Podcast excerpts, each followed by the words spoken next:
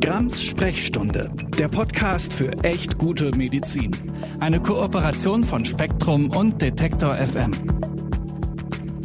Hallo und herzlich willkommen zu Grams Sprechstunde, dem Podcast für echt gute Medizin.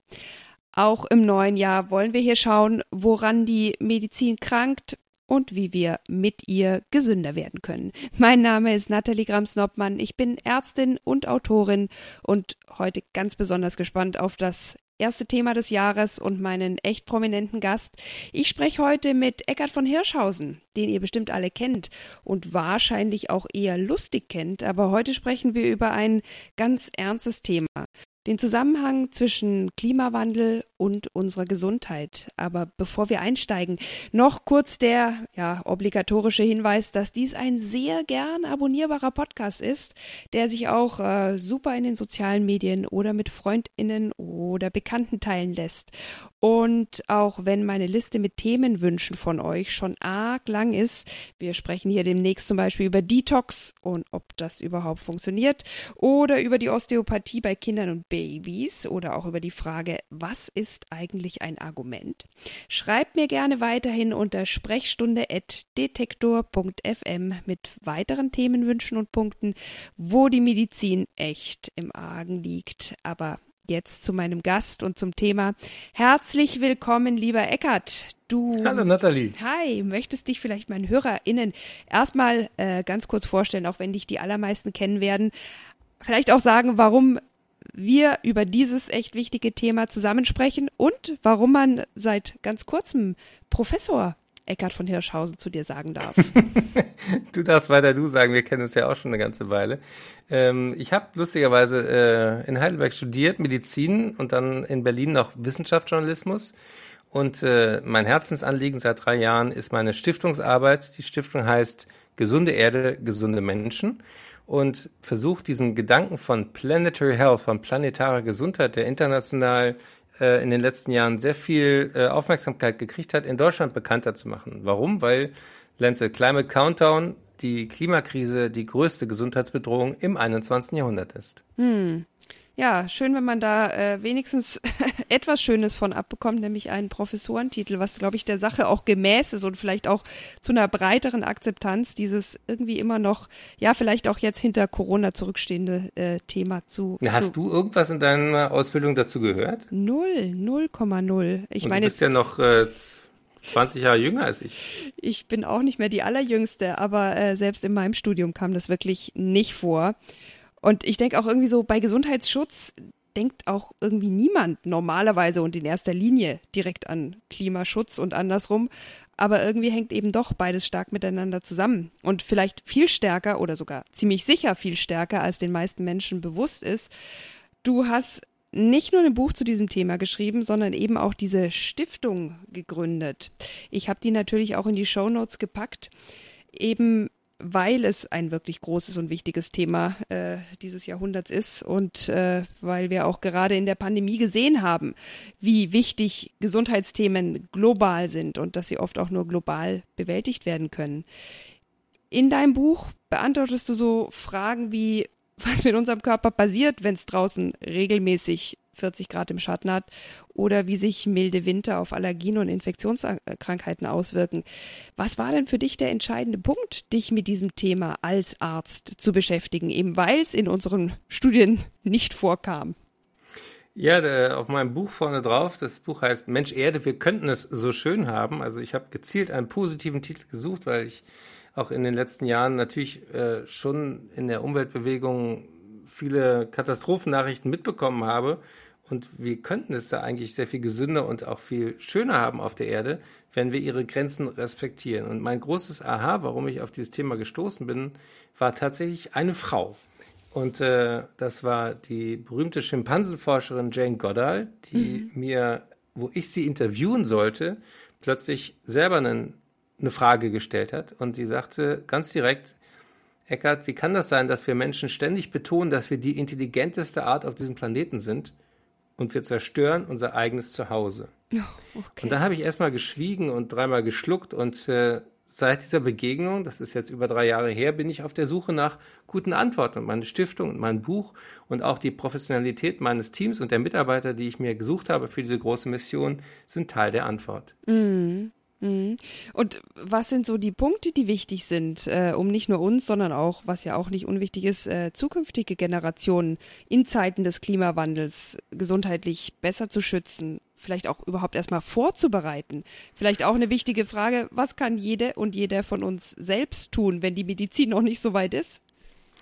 Das sind viele Fragen, die du in einem stellst. Ich habe äh äh, viele Seiten darüber geschrieben und vorne drauf steht eben drei Krisen zum Preis von zwei. Mhm. Und äh, das ist äh, kein Marketing-Gag, sondern mein Versuch zu verstehen, äh, das, was man heute so One Health nennt, nämlich äh, zu, die Verbindung zu zeigen zwischen der Gesundheit der Erde, also der Umwelt, der Tiere und auch der Menschen, mhm. das hängt eng zusammen. Du hast die Pandemie angesprochen und viele tun so, als wäre diese Pandemie sozusagen äh, wie eine äh, ähm, ein, ein böses Omen über uns gekommen.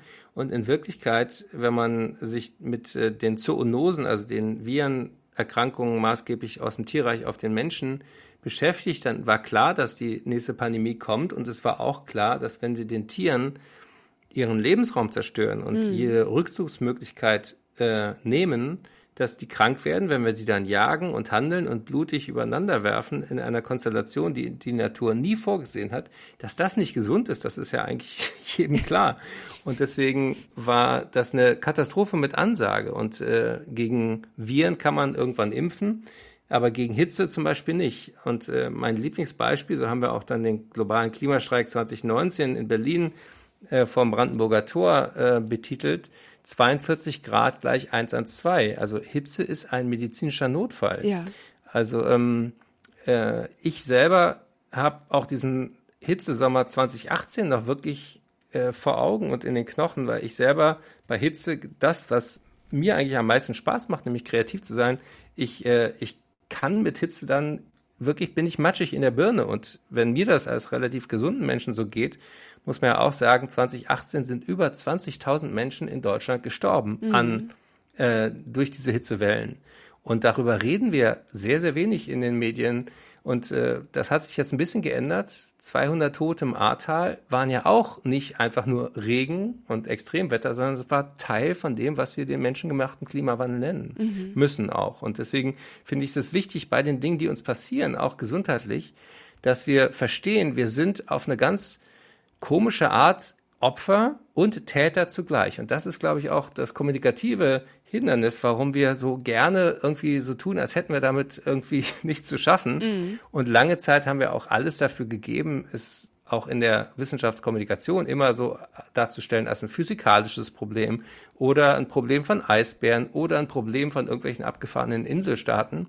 Und ich glaube, dass 2021 wirklich so eine Art Wendejahr war, wo vielen Leuten kapiert, äh, deutlich gemacht wurde, mhm. Die Klimakrise ist nicht irgendwann, die ist jetzt und die ist auch nicht irgendwo, sondern auch hier.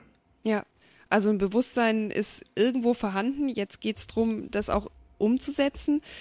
Deswegen, vielleicht, ich habe wirklich zu viele Fragen aneinander gefügt, aber es würde mich ja schon interessieren, was sozusagen jeder und jede von uns selber tun kann und wie wir uns da vielleicht auch schützen können, medizinisch, aber auch äh, persönlich. Also, äh, wir haben ja eine wichtige Reihenfolge gelernt, nämlich erstmal die Diagnose stellen und dann über die Therapiemaßnahmen sprechen. Und äh, wenn man die Erde sozusagen diagnostizieren würde, dann müsste sie auf die Intensivstation. Sie hat mhm. das Schlimmste, was man haben kann, nämlich ein Multiorganversagen. Und äh, ich bin jetzt ja kein Esoteriker und du ja auch nicht, aber trotzdem kann man sich die Erde sozusagen als ein lebendiges Wesen, als ein Erdsystem vorstellen.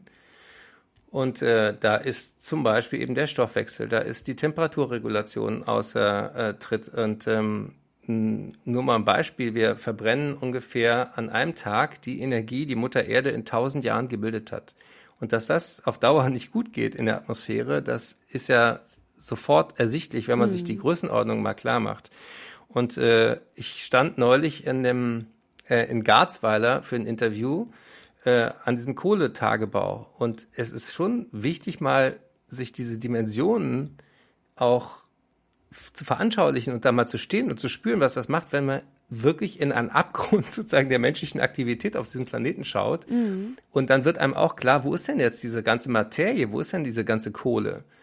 Und dann wird dir klar, warum man Treibhausgase in Tonnen misst. Das sind ja auch tonnenschwere Moleküle. Aber nur weil wir die nicht sehen vom Auge, vergessen wir, dass die eine Wirkung haben. Für Wärmestrahlen sind die eben sichtbar. Und so fällt jede Tonne CO2, die wir in die Luft pusten, uns direkt oder indirekt wieder auf die Füße. Mhm. Und wenn man dann sieht, dass der Klimawandel und auch vor allen Dingen die Luftverschmutzung, die ja auch mit dem Verbrennen von fossiler Energie überall auf der Welt einhergeht, Killer Nummer eins ist, wenn man die WHO nach den zehn wichtigsten Gesundheitsgefahren befragt, ja. ist Air Pollution ähm, wirklich mit über sieben Millionen Menschen jedes Jahr Killer Nummer eins. Und da wundere ich mich, warum das so wenig auch in der medizinischen Welt Thema ist, weil ähm, jeder Mensch muss atmen. Und in meinem Buch habe ich deswegen auch versucht, diese relativ abstrakten Themen äh, runterzubrechen in die physiologischen Bedürfnisse. Und so heißen auch die Kapitel, nämlich mhm. einatmen, ausatmen, Wasser trinken, Wasser lassen und so weiter. Ja.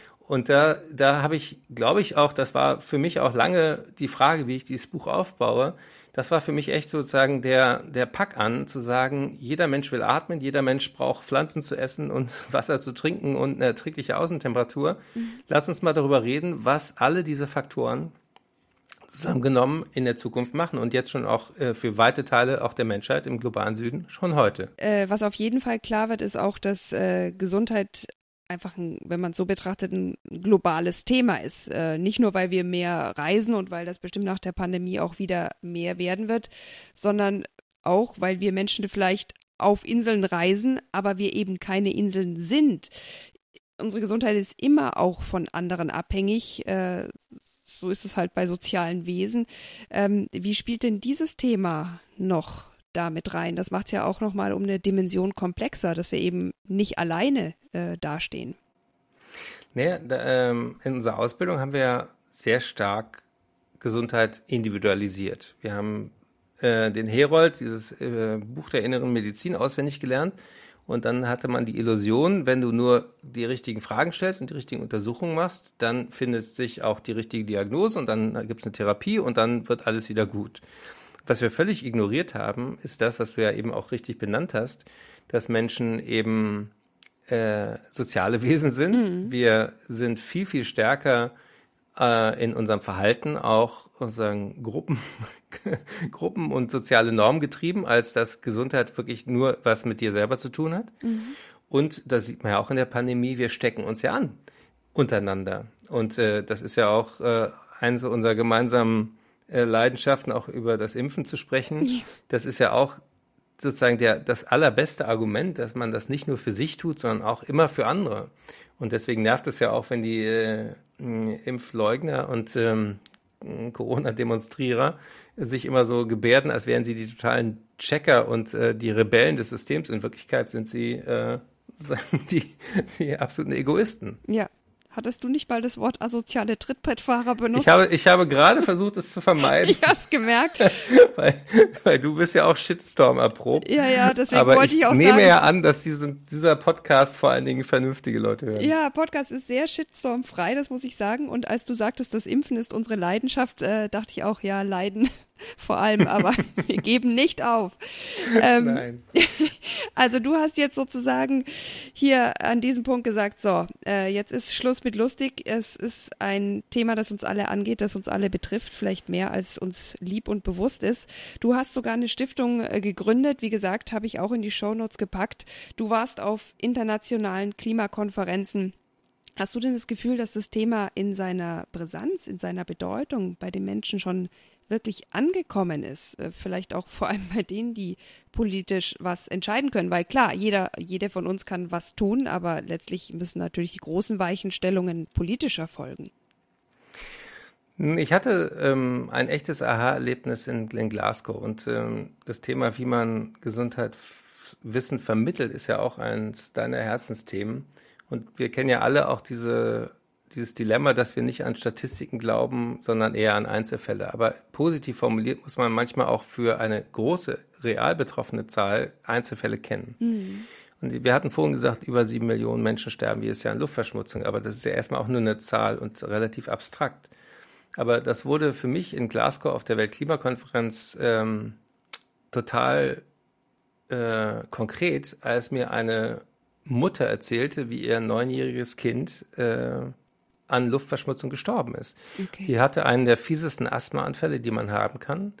Und die hat dann äh, durchgefochten vor Gericht und brauchte dafür über sieben Jahre, dass ihr auf, auf dem äh, Death Certificate, auf dem Totenschein ihrer Tochter Emily eben nicht Asthmaanfall steht, sondern Air Pollution. Mhm. Und das war die erste offiziell anerkannte Luftverschmutzungstote, das erste Opfer, äh, wo das auch wirklich attestiert wurde. Und das ist ganz wichtig, dass wir da auch diese tragischen Geschichten erzählen. Die lebte in, in London und sagte, das war ein, ein gesundes Kind, es wäre ohne die Luftverschmutzung nicht gestorben. Das hat der Pathologe dann auch äh, so bestätigt, dass das eben bei der Obduktion eine Lunge war, wo sie sagte, äh, bei einem Erwachsenen hätte man gedacht, wie lange hat die denn geraucht? Aber mm. die hat mhm. einfach nur geatmet. Ja, ich muss auch sagen, ähm, ich habe das auch erlebt hier, als äh, Corona jetzt über den Sommer so einigermaßen erträglich war ähm, und es bei uns, zumindest in Heidelberg, was ja so als die nördlichste Stadt Oberitaliens gilt, extrem heiß war, zumindest für kurze Zeit. Da ist hier die Nachbarin, eine sehr betagte ältere Dame, wirklich eingegangen wie so eine kleine Primel. Die, die wäre fast verstorben. Ich habe mich dann gekümmert, dass sie in die Klinik kommt. Das war vor allem auch ein äh, Problem, dass sie äh, zu wenig Flüssigkeit aufnehmen konnte. Nicht, weil sie es nicht wollte, sondern weil sie es einfach aufgrund der Hitze auch nicht mehr geschafft hat, weil es ihr körperlich so schlecht ging. Und da hätte ich auch sagen äh, können oder musste ich auch erkennen, die hat vielleicht äh, jetzt durch die Impfung ähm, einen guten Schutz vor Corona, aber da war sie schutzlos ausgeliefert und ähm, die ist deswegen in die Klinik und die ist deswegen fast verstorben. Man konnte ihr dann dort natürlich helfen, aber das wäre ja auch so ein Fall wie der, den du jetzt erwähnt hast, wo man sagen würde, die Diagnose war einfach, es ist zu heiß und es ist nicht einfach nur mal ein bisschen zu heiß im Sommer, sondern das ist ein mittlerweile ein größeres, ein Systemproblem. Und da frage ich mich schon, äh, sieht das die Politik? Im Wahlkampf war es ja ein Riesenthema, aber dann ist es sehr stark abgeflacht. Ich meine, klar, jetzt steht vielleicht die Pandemiebewältigung erstmal im Vordergrund, im Fokus, aber die Klimakrise ist eine noch viel größere Bedrohung. Ja, und das, das, was an der Pandemie am meisten nervt, ist, wie viel Aufmerksamkeit und wie viel Produktivität sie schluckt und, und äh, wie viel Mittel auch und, äh, in ihre Bekämpfung gehen. Mhm. Und ähm, nur mal so ein Vergleich. Also die, ähm, wir haben auf europäischer Ebene über 800 Milliarden Euro zur Förderung der Wirtschaft nach der Pandemie ausgegeben und versprochen. Ähm, wir bräuchten nur 20 Milliarden, um alle Gesundheitsberufe global zu impfen und das haben wir nicht zusammengekriegt. Also wir hätten 40 Prozent mit der COVAX-Initiative impfen können mhm. und das ist alles so irrational und deswegen hatte ich mit meiner Stiftung Gesunde Erde, gesunde Menschen eben auch zur Koalitionsverhandlung eine äh, Kampagne gestartet, deren Slogan war, das teuerste, was wir jetzt tun können, ist nichts. Mhm. Weil immer ging es darum, oh, was kostet dann der, ben, äh, der Liter Benzin, wenn das und das passiert und der CO2-Preis kommt und so weiter, als würden zukünftige Generationen uns maßgeblich danach beurteilen, was das Benzin gekostet hat. Ja. Die werden äh, gestiegene Meeresspiegel sehr viel dramatischer uns vorwerfen. Das heißt also, äh, wir reden oft auch über das Falsche und äh, wir reden auch nicht darüber, dass unser Gesundheitswesen, du hast es gerade auch angesprochen, ähm, zwar toll ist, wenn sozusagen zu ein, äh, wenn es um dramatische Lebensrettungsmaßnahmen bei Einzelnen geht, aber dieser Blick auf Public Health, auf öffentliche Gesundheitsversorgung, auf auch funktionierende Gesundheitsämter, der findet einfach bis heute nicht richtig statt. Mhm. Und dieses Thema Hitze zum Beispiel ist, das gehört auch niemandem. Also ich spreche mit meiner Stiftung in Berlin viel mit politisch Verantwortlichen, aber ich hopfe sozusagen, hüpfe zwischen den verschiedenen Ministerien hin und her. Da äh, gibt es Leute am Umweltbundesamt, da gibt es dann Leute in den, in den Kommunen, die eigentlich Hitzeschutzpläne machen müssten, aber mhm. kein Geld dafür haben. Dann gibt's äh, inzwischen aber mit Karl Lauterbach immerhin einen Gesundheitsminister, der auch globale Gesundheit und auch Klimakrise verstanden hat. Mhm. Ähm, und äh, gerade aber auch voll in der Pandemiebekämpfung ist. Das heißt also, ähm, auch dieses Thema globale Gesundheit ist dann zerstückelt zwischen dem Gesundheitsministerium und äh, dem Entwicklungshilfeministerium und, und, und. Also du hast für ganz viele von diesen großen Themen gar nicht so richtig den, den einen Ansprechpartner oder die Ansprechpartnerin, mhm. was der Komplexität geschuldet ist, aber so neu ist das ja gar nicht. Wir haben dieses Jahr 50 Jahre Bericht vom Club of Rome und äh, da spreche ich eben auch mit vielen NGOs, warum sie oft auch diese, dieses Thema Artenschutz oder das Thema Klimakrise immer äh, nicht verbunden haben mit dem, mit dem Gesundheitsthema. Also mhm. wir reden ja im Moment zum Beispiel über die Energiewende. Und äh, plötzlich soll Atomkraft grün sein, wo ich äh, kotzen könnte auf gut Deutsch, weil ich nicht, äh, nicht aus Spaß schon ähm, äh, nach Tschernobyl da auch demonstrieren war und äh, gesagt Atomenergie ist äh, keine Lösung, sondern ist Teil des Problems.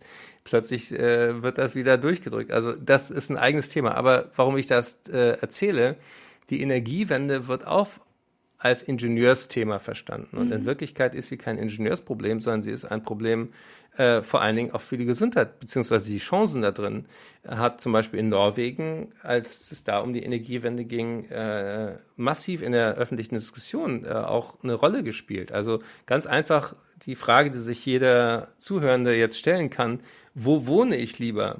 Neben einem Solarpanel oder neben einem Kohlekraftwerk? Mhm. Äh, wo möchte ich lieber stehen, wenn was kaputt geht? Neben einem Atomkraftwerk oder neben einem äh, Windkraftanlage? wenn da ein Rotor runterfällt, dann ist das weniger schlimm, als wenn eine Kernschmelze passiert. Mhm. Also wir, wir machen die Dinge oft äh, sagen in Schubladen, wo ich sage, der gemeinsame Nenner ist unser Körper. Der gemeinsame Nenner ist unsere Physiologie, unsere Biologie. Ja. Aus der kommen wir nicht raus. Und äh, dass Hitze etwas ist, woran wir uns nicht gewöhnen, das haben viele Leute auch äh, lange ignoriert. Also man dachte immer, ja, ähm, wenn es ein bisschen heißer wird, dann wird es so ein bisschen mediterraner, dann müssen wir nicht mehr nach Malle, dann können wir gleich hier bleiben in Heidelberg. Aber so einfach ist das nicht. Also ähm, mein Lieblingsbeispiel, ähm, wo ich auch einen viralen Hit mitgelandet habe bei Ilna, war, als ich sagte, was heißt eigentlich Irreversibilität? Mhm. Nicht Wiederumkehrbarkeit. Nehmen Sie mal ein rohes Ei und tun Sie das in warmes Wasser. Es muss überhaupt nicht kochen. Es reicht, wenn es ein paar über 40 Grad hat. Ja. Dann wird dieses Ei hart. Und es wird nie mehr weich, auch wenn es danach abkühlt. Das ist Irreversibilität. Woraus ja. besteht ein Ei aus Eiweiß und Wasser und Fett? Woraus bestehen wir in unserem Hirn aus Eiweiß, Wasser und Fett? Und unser Körper und maßgeblich unser Hirn ist matsch für immer kaputt, wenn wir längere Zeit über 42 Grad Körpertemperatur haben. Und daran kann man sich nicht gewöhnen. Das ist Biologie. Und das sagt auch Harald Lesch immer sehr deutlich, mit dem ich befreundet bin und der großartige Klimakommunikation auch macht im ZDF und auf allen Kanälen. Äh, der sagt, Naturgesetze sind nicht verhandelbar. Ja. Physik gilt auch für die Leute, die sie nicht verstehen. Und das gilt auch für Medizin. Ja, äh, apropos Medizin, das wäre nämlich jetzt äh, für mich die Frage, äh, vielleicht für diesen Podcast am wichtigsten auch. Äh, hier geht es ja um echt gute Medizin und allem, was sie besser macht. Was muss die Medizin lernen? Was müssen wir ÄrztInnen wissen und verstehen und ja auch verändern? Was, was ist da das große To-Do? Also das eine ist den Mund aufmachen und sich vorher schlau machen. Warum ist das so wichtig? Weil Ärztinnen und Ärzte immer noch zu den vertrauenswürdigsten Berufen auf diesem ganzen Planeten gehören. Selbst ähm, nach der Pandemie. Selbst ja. nach der Pandemie ist es total wichtig, dass äh, die Pflegefachkräfte, die Rettungssanitäter, die Ärztinnen und Ärzte sagen, Leute, wir haben ein Problem, was wir nicht mit Mitteln der Medizin lösen können werden. Mhm. Also wir können keine Pille erfinden, die das rückgängig macht. Wir können keine Operation machen, wo wir sagen den Menschen auf 45 Grad hochjatzen können. Wir können den nicht äh, tunen, ja, äh, sondern wir müssen zum einen dafür sorgen, dass die politischen Maßnahmen ergriffen werden. Das heißt maßgeblich sofort raus aus der Kohle, sofort runter mit den fossilen Energien und den ganzen Dingen, die damit zusammenhängen. Das, das ist eigentlich ziemlich bekannt. Da ähm, will ich gar nicht so viel Zeit mit verbringen. Ja. Ähm, wichtiger ist ja deine Frage, äh, A, was ist die systemische und was ist die persönliche Ebene? Also die systemische ist, wir müssen dafür sorgen, dass die Ärzteschaft ähm, auch wahrgenommen wird als eine Stimme, weil idiotischerweise ist dieses äh, Ökologie-Thema seit den 80er Jahren irgendwie mit der Grünen Partei oder mit einer linkskapitalistisch-kritischen Sichtweise verbunden. Und das ist ein konservatives Thema im Sinne von konservieren, bewahren. Ja. Deswegen ist es ganz wichtig, dass auch so eine konservative Gruppe wie die Ärzteschaft sagt, ey Leute, das Thema ist real. Und das hat in England zum Beispiel viel besser geklappt. Da gibt es den Lancet Climate Countdown, da gibt es inzwischen Nick Watts, der das NHS, das äh, staatliche Gesundheitssystem, klimaneutral äh, trimmt und äh, die sind da komischerweise totaler Vorreiter. Mhm. Ähm, in Deutschland ist dieser Public Health Gedanke relativ unterbelichtet und deswegen sage ich auch nur, Leute, wie sehen denn unsere Altenheime aus? Das sind Betonbogen aus den 60er, 70er Jahren, da gibt's keine Klimaanlage, da gibt's keine Verschattung, da ist kein keine äh, Begrünung auf dem Dach, die das Gebäude kühlt. Ja. Die Leute sind in der Hitzefalle in den Städten.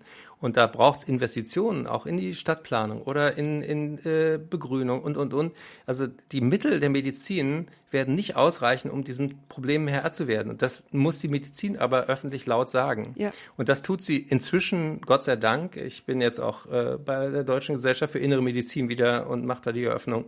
Ich äh, rede mit den Allgemeinmedizinern, auch mit den Kinderärztinnen und Ärzten, weil Hitzeregulation, du hast von deiner Nachbarin erzählt, mhm ist an den Extremen des äh, Lebens gefährdet. A, ältere und vorerkrankte Menschen haben damit ein Problem, aber eben auch die ganz Kleinen. Ja. Und äh, so gesehen hat eigentlich jede äh, Gruppe der Ärztinnen und Ärzte dazu einen Zugang, also auch die Lungenfachärzte oder auch äh, die Allergologen. Ja, Allergien nehmen unglaublich zu, weil es oft so eine Kombination ist von mehr Pollen. Die Pflanzen haben nicht mehr klare Saisons, sondern äh, invasive Arten wie Ambrosia breiten sich aus. Wir haben plötzlich äh, Eichenprozessionsspinner in den Wäldern. Wir ja. haben äh, ähm, diese Probleme mit ähm, einer Kombination von Feinstaub, also von Luftschadstoffen und Materien, also so kleine, kleine äh, Fusselteile, zum Beispiel aus Autoreifenabrieb, plus Pollen, plus sozusagen Viren und Aerosole, das kommt ja alles in unserer Lunge an. Ja. Und deswegen ist es wichtig, dass sich die Ärzteschaft äh, sozusagen rührt und auch erklärt, wie die Dinge zusammenhängen. Also ähm, Herzinfarkt und Schlaganfall hängt auch mit äh, Feinstaubbelastung zusammen. Sogar Psychosen, sogar ähm, seelische Erkrankungen, weil diese ganzen kleinen Teile in unserem Körper so eine Art äh, Mikroentzündung macht. Und das ist bei ganz vielen Zivilisationskrankheiten der gemeinsame Nenner. Mhm. Also was kann man für sich tun? Äh, nicht in Panik verfallen, sondern aktiv werden, den Arsch hochkriegen, sich mit anderen zusammenzutun, ist ein gutes Gefühl. Diese Selbstwirksamkeit hilft auch gegen die Angst, die man manchmal haben kann, wenn man sich mit diesen Themen beschäftigt. Und ja. wir haben ja noch eine Chance. Die haben wir, A, wenn wir sozusagen auch aus Deutschland heraus andere Länder motivieren, diesem 1,5 Grad Ziel zu folgen, wie wir es alle versprochen haben. Und wir haben eben auch persönlich die Möglichkeit, ein bisschen was zur Prävention zu machen. Das heißt zum Beispiel eben zu überlegen, äh, wie, wie man, wenn man äh, sagen, umzieht, wenn man baut, wenn man äh, Wärmeisolation macht, A, dafür sorgt, dass der eigene Footprint kleiner wird, aber wie man dann auch eben auch äh, guckt, wie man seine äh, Wohnräume kühlen kann. Hitzeschutzpläne in Frankreich sind die weit vorne, heißt eben auch zu überlegen, wo in meiner Umgebung könnte ich mich denn abkühlen? Ja. Wo gibt's denn, äh, lustigerweise werden Friedhöfe in den Innenstädten plötzlich sehr, sehr wichtige Orte, weil die begrünt sind, weil die kühler sind und ähm, äh, man braucht ähm, sagen auch Kühlungsorte in, in Städten. Ja, was also nicht unbedingt der große frisch gefüllte Pool vor jeder Haustür sein muss. Nein, ich auch mal dazu sagen. Wir, wir, kommen nämlich zum Beispiel auch äh, in Wassermangel, selbst in Deutschland. Ja. Und äh, persönlich heißt es natürlich auch, äh, ein gesunder Körper ist natürlich auch hitzeresilienter. Das heißt, ähm, die, die Dinge, die man sowieso für sich äh, tun kann, äh, äh, nämlich für sein Herz-Kreislauf-System ein bisschen sich bewegen, nicht zu viel Übergewicht und so weiter, die haben automatisch auch äh, diese äh, positive Facette, dass man sich besser adaptieren kann. Mhm. Der große Hebel, den man äh, persönlich hat, sind äh, Ernährung umstellen. Das ist maßgeblich eben eine pflanzenbasierte Ernährung. Ich äh, bin nicht ideologischer Veganer, aber ich esse nur noch sehr wenig Fleisch und das äh, passt in diesen Plan der Planetary Health Diet.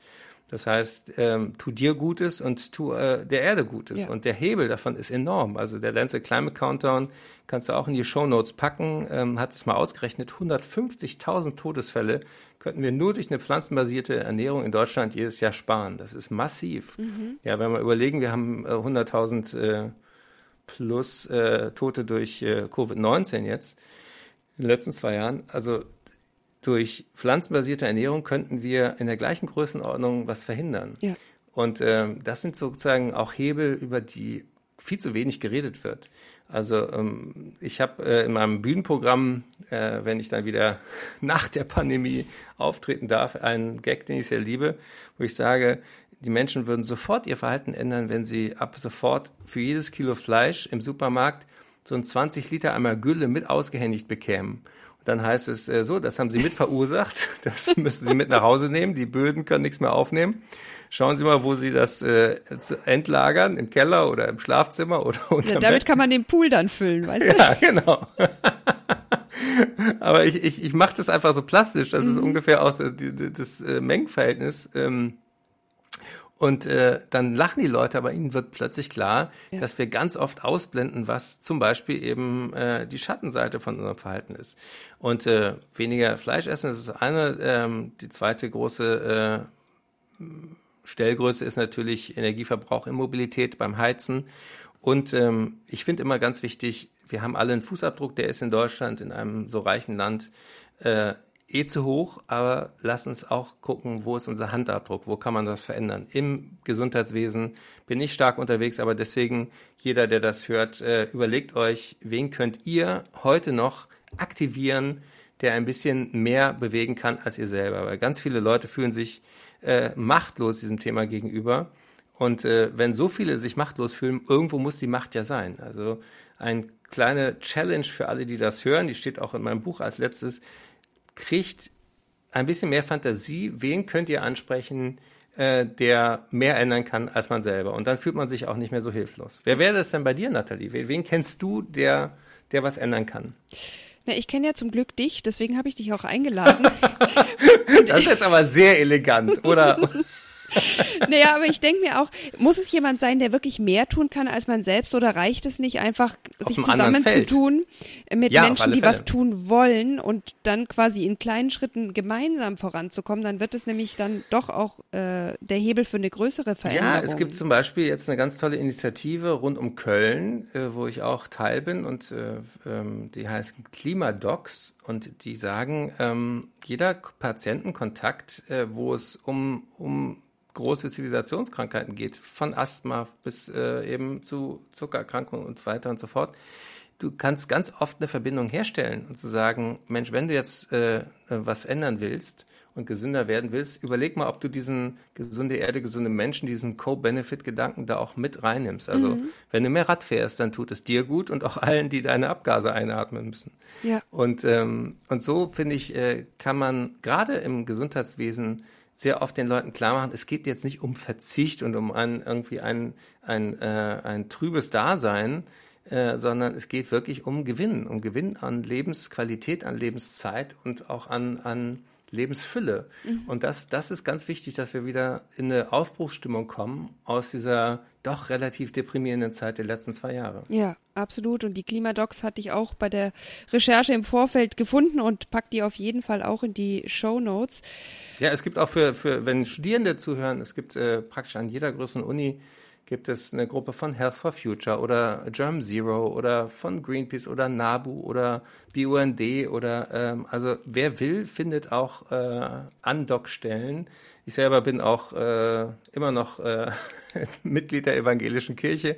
Äh, die, es braucht sozusagen Kristallisationspunkte in der Gemeinde, in der Kommune, und da äh, ist, ist es immer wichtig äh, zu merken, aha, wenn man sich mit Gleichgesinnten zusammentut, dann tut sich was. Also ich bin zum Beispiel auch mit äh, Peter Wohleben befreundet und der hat mich auf eine Sache aufmerksam gemacht, dass die meisten Wälder in Deutschland auch ähm, kommunale Träger haben. Und ähm, da ist dann irgendein Förster und der ist eigentlich weisungsgebunden. Das heißt, wenn, wenn sich ein paar Leute in der Kommune engagieren und sagen, wir wollen jetzt nicht mehr diese Monokulturen, sondern wir wollen einen Mischwald, der auch mit der Hitze besser klarkommt, dann kann man sowas durchsetzen. Das ist echt oft eine Frage von Initiative und Kreativität. Mm, ja, ich bin ja auch bei den Grünen und fühle mich deswegen auch ein bisschen, äh, nein, entschuldigt kann man nicht sagen, aber es war einfach der Grund, warum ich bei den Grünen äh, eingetreten bin. Wohleben bin ich nicht der allergrößte Freund, das will ich vielleicht noch mal kurz hier da lassen, aber ähm, dass er auch sehr engagiert ist äh, bei diesen ähm, Umweltthemen, das, das sehe ich schon auch. Und ich denke auch, das Wichtigste ist, was zu tun. Ähm, und vielleicht ist der allererste Schritt, diesen Podcast zu hören. Und das ist natürlich klar. Für so ein Riesenthema ist eine halbe Stunde viel zu kurz. Und das ist eigentlich das Einzige, was wir heute vielleicht ähm, haben schaffen können, ist euch als Zuhörende für dieses wichtige Thema zu, zu sensibilisieren. Ein Thema, das uns alle angeht, dem keiner und keine entkommen wird. Und äh, ja, das ist vielleicht. Und wo es viele positive Ansätze schon gibt. Mhm. Also ich, ähm, auch bei all den Dingen, die wir jetzt beschrieben haben, hoffe ich, dass doch ein, ein gelinder ähm, Optimismus rübergekommen ist. Und das möchte ich auch noch loswerden. Wenn einem zwischendurch mulmig wird, dann ist das eine sehr gesunde Reaktion. Ich habe gerade bei den Psychiatern äh, auf dem DGPPN-Kongress äh, in Berlin ein ganz spannendes Panel gehabt, wo es darum ging, äh, dass therapeutisch ja oft, wenn ein Angstpatient vor einem sitzt, die Aufgabe darin besteht, ihm zu sagen, dass seine Angst irrational ist. Mhm. Und ähm, für das Thema Klimakrise äh, brauchen wir eigentlich noch neue Gefühle und neue äh, Wörter, um zu beschreiben, womit wir es da zu tun haben. Weil es wirklich etwas ist, was unseren Horizont im wahrsten Sinne übersteigt. Und es gibt auch ein Wort, das äh, ähm, kennst du vielleicht noch nicht. Das heißt Solastalgie. Nein, Kennst du das? Kenne ich wirklich noch nicht. Erklär. Dann hast du mein Buch noch nicht bitte. bis zu Ende gelesen. Überführt. Ähm, warte, wir sind jetzt langsam wirklich über der Zeit, Eckert. also es kommt in den, in den letzten Kapiteln, da geht es nämlich um die seelische Gesundheit. Und Solastalgie ist dieses Gefühl von äh, nicht mehr in der Heimat beheimatet zu sein. Also Dinge haben sich verändert. Das hat man zum Beispiel, äh, ich habe ja in Heidelberg studiert, wenn man da durch den Wald geht und plötzlich merkt, wie viele Bäume da kaputt sind. Mhm. Oder ähm, Michael Suko, äh, ein Umweltschützer aus der äh, ehemaligen DDR, sagt, dass er, er findet ganz viele von den Vogelarten, die er aus seiner Jugend kennt, einfach nicht mehr wieder. Mhm. Und äh, es ist wichtig, dass man auch diese Trauer und diesen, dieses Erschrecken erstmal zulässt und dann aktiv wird. Sehr, sehr schönes Schlusswort, weil ich fürchte, wir müssen zum Ende kommen, auch klar, äh, weil das Thema äh, natürlich nicht vollständig abgehandelt werden konnte. Ich danke dir trotzdem. Ich finde, du hast äh, einfach auch eine tolle Art zu sensibilisieren, ohne zu alarmieren. Und das ist vielleicht das, was dann auch wirklich einen Motivationsschub auslösen kann. Sonst fällt man schon fast wieder in diese Lethargie, dass man denkt, ach, shit, bringt doch alles nichts, ich kann gar nichts tun, ist alles zu schlimm. Ja, und globale Krisen löst man nicht mit Globuli. Das, das hast du für, für mich zuletzt noch aufgehoben. ja, äh, ich fürchte, ähm, das war das allerletzte Schlusswort. Aber wenn ihr äh, von uns beiden ähm, demnächst noch mal ein bisschen mehr sehen und hören wollt, wir haben ein ganz cooles Projekt äh, für Dranbleiben BW, also für die Impfkampagne in Baden-Württemberg gemacht. Und ähm, das wird bald äh, online zu sehen sein. Ich werde es natürlich auf meinen Plattformen äh, teilen, du bestimmt auch auf deinen. Und äh, da gibt's dann zumindest was von uns zum Thema Impfen. Ein ähnlich ähm, globales Thema, was auch nicht mit Globuli behandelt werden sollte. Och. du, Moment mal. Damit fangen wir jetzt nicht mehr an. Aber ihr könnt natürlich auch alle äh, den Instagram-Kanal von Gesunde Erde, gesunde Menschen abonnieren und auch meinen. Ja, sehr gerne. Dann verpasst man nichts. Sehr gut. Wenn ihr noch was Gutes tun wollt, äh, äußern natürlich euch impfen lassen und andere vom Impfen überzeugen. Äh, lest auch gerne mal in die Neuauflage meines Buchs Was wirklich wirkt rein. Das erscheint nämlich am 14. Februar wieder im Aufbauverlag als Taschenbuch komplett neu überarbeitet und als E-Book ist es um Corona erweitert, bereits erschienen und auch downloadbar. Ich fürchte, ich muss es bald wieder erweitern, um Themen zu Klimawandel und Gesundheit aufzunehmen. Danke für die Einladung. Nathalie. Ja, sehr gerne. Bleibt alle Tschüss. gesund und bis zum nächsten Mal in zwei Wochen bei Grams Sprechstunde, dem Podcast für echt gute Medizin. Grams Sprechstunde, der Podcast für echt gute Medizin. Eine Kooperation von Spektrum und Detektor FM.